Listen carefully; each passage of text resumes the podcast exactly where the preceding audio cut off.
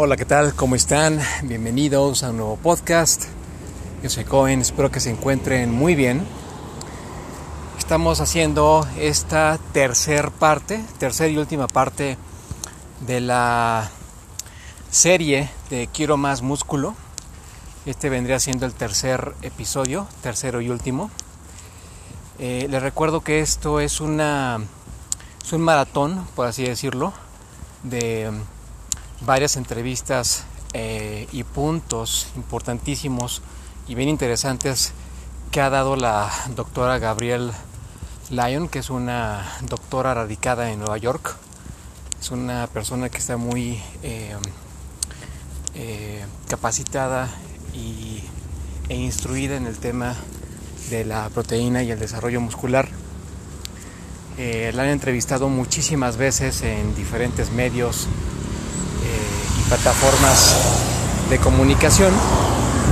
Y bueno, parte de lo que hemos platicado en, estos, en estas últimas tres semanas eh, tiene que ver con, con lo que ha declarado la doctora Gabrielle Lyon.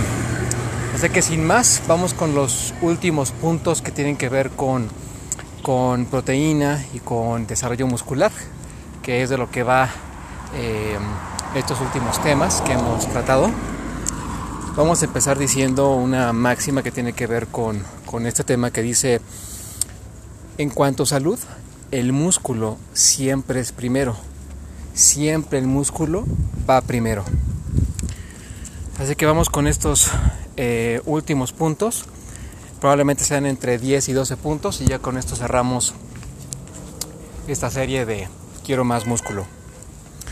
Muy bien, empezamos con este punto que dice, podemos decirle con certeza a una persona cuáles son sus porcentajes adecuados de grasa, pero nadie puede decirnos puntualmente qué porcentaje de músculo debemos tener cada uno de nosotros. Y por esta razón tenemos que darle más foco e importancia a la proteína y al músculo. Siguiente punto, la sarcopenia, y esto lo comentábamos recientemente en redes sociales. La sarcopenia es una enfermedad que tiene que ver con la pérdida de fuerza y masa muscular en la vejez.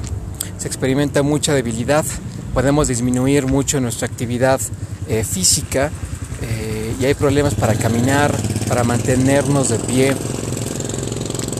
Comemos mal y muy poca proteína. Pero todo esto se puede prevenir si desde ya empezamos a hacer ejercicio de resistencia y lo acompañamos al mismo tiempo con una ingesta alta en proteína.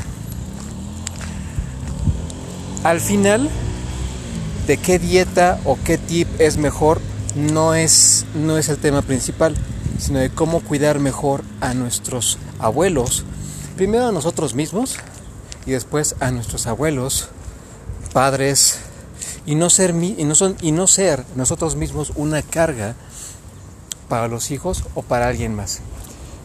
Esto también lo hemos comentado en otros, eh, en otros videos dentro de mis redes sociales.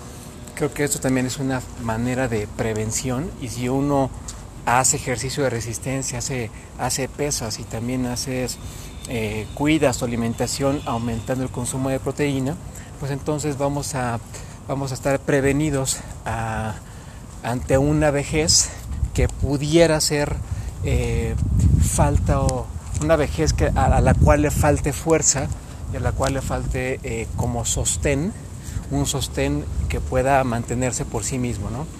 Es, eh, quizá, y eso nomás hago un paréntesis, muchos hemos visto como ciertas personas de, de cierta edad avanzada pudiera, hasta caminar o mantenerse de pie resultara muy complicado, ¿no? O sea, la pérdida de fuerza sí es un tema conforme vamos envejeciendo y eso es algo que puede prevenirse si hacemos esto de aumentar la proteína y hacer ejercicio con resistencia.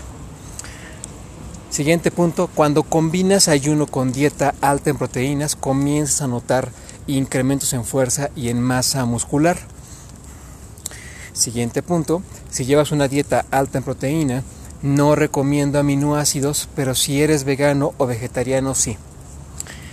De esto también ha comentado la doctora Gabriel Lyon, las proteínas de origen animal pareciera que sí contienen los aminoácidos eh, suficientes eh, y necesarios para que no tengamos eh, alguna carencia de algún tipo, porque si bien la proteína es un concepto que conocemos muy superficialmente, lo cierto, y eso lo comentamos en el episodio pasado, sí se trata de consumir proteína, pero también se trata de consumir proteína que tenga la mayor cantidad de aminoácidos que necesitamos. Muy bien, siguiente punto, vamos con no recomiendo comer antes de entrenar, pero sí comer después de entrenar. Siguiente punto. En nuestros 20 somos llevados por nuestras hormonas, pero cuando somos más grandes, en los 30, 40 y no se diga en los 50, somos llevados por mecanismos eh, de dieta más complejos. Nuestro cuerpo va cambiando con el tiempo, queramos creer en ello o no. Y es por esto que muchas personas en sus 20 coman lo que coman, no les afecta tanto porque están regidos también por sus hormonas, pero ya a partir de los 30, 40, no se digan los 50, ya entra en función o entra en juego mucho más el tema de la dieta. Y por eso hay que cuidarnos mucho más. Vamos con el siguiente punto. Cuando somos jóvenes el crecimiento muscular es producido por nuestras hormonas, ya lo comentábamos ahorita, y no necesitamos tanta proteína.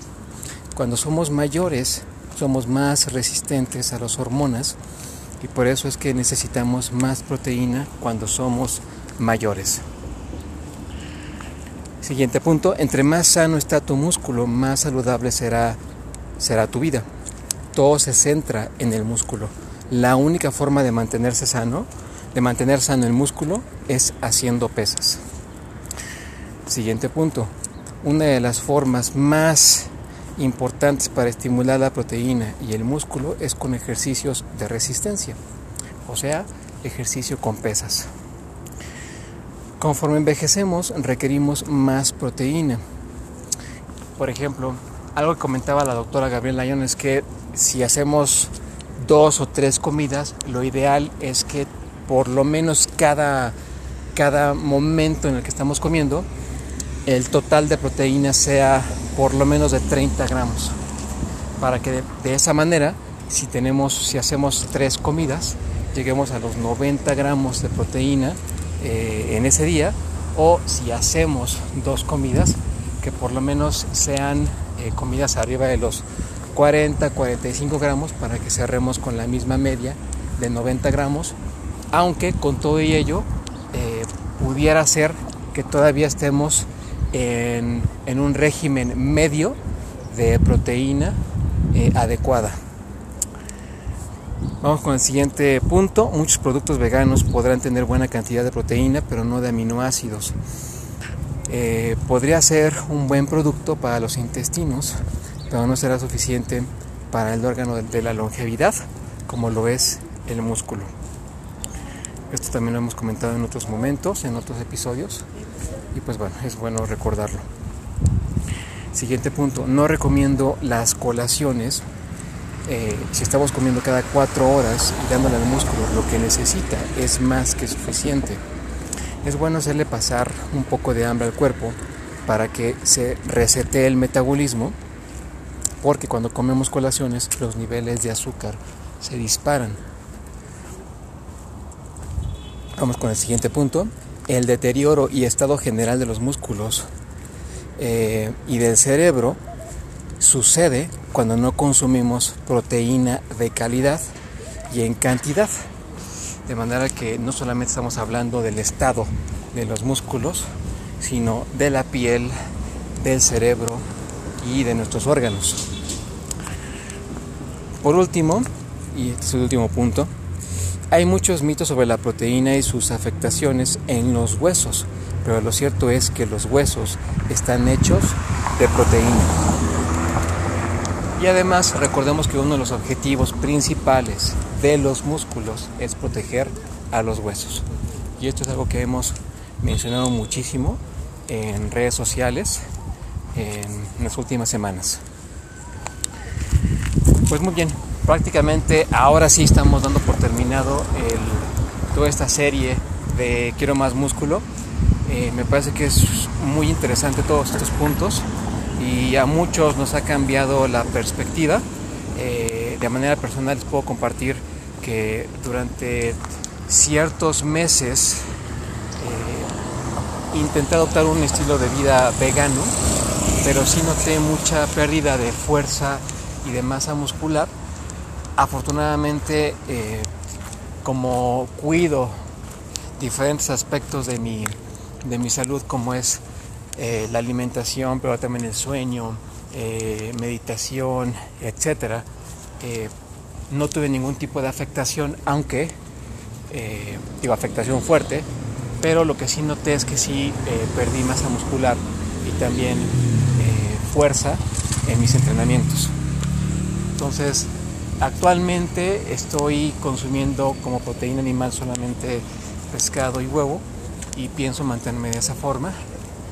Em, y pues bueno, eh, se trata al final de lo que te funcione a ti, porque podemos tener todos diferentes motivos para hacer las cosas, motivos éticos, morales, etc. Eh, y todos son eh, muy respetables me parece que al final uno tiene que definir si realmente una medida o, un, o si una propuesta es buena en función de los resultados que te está dando.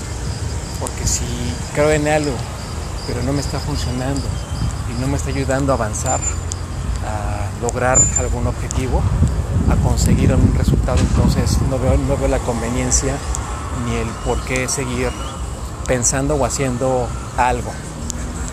Así que con eso me, eh, me quedo y con eso eh, quisiera dar por terminado este podcast, este podcast de esta, ocasión, de esta semana. Y bueno, les recuerdo simplemente mis redes sociales para que sigamos en contacto. En Facebook me pueden encontrar como Isaac Cohen con H intermedia. En Instagram estoy como arroba like nobody photography. En TikTok estoy como arroba fit-cohen. Va a pasar una ambulancia, un segundo.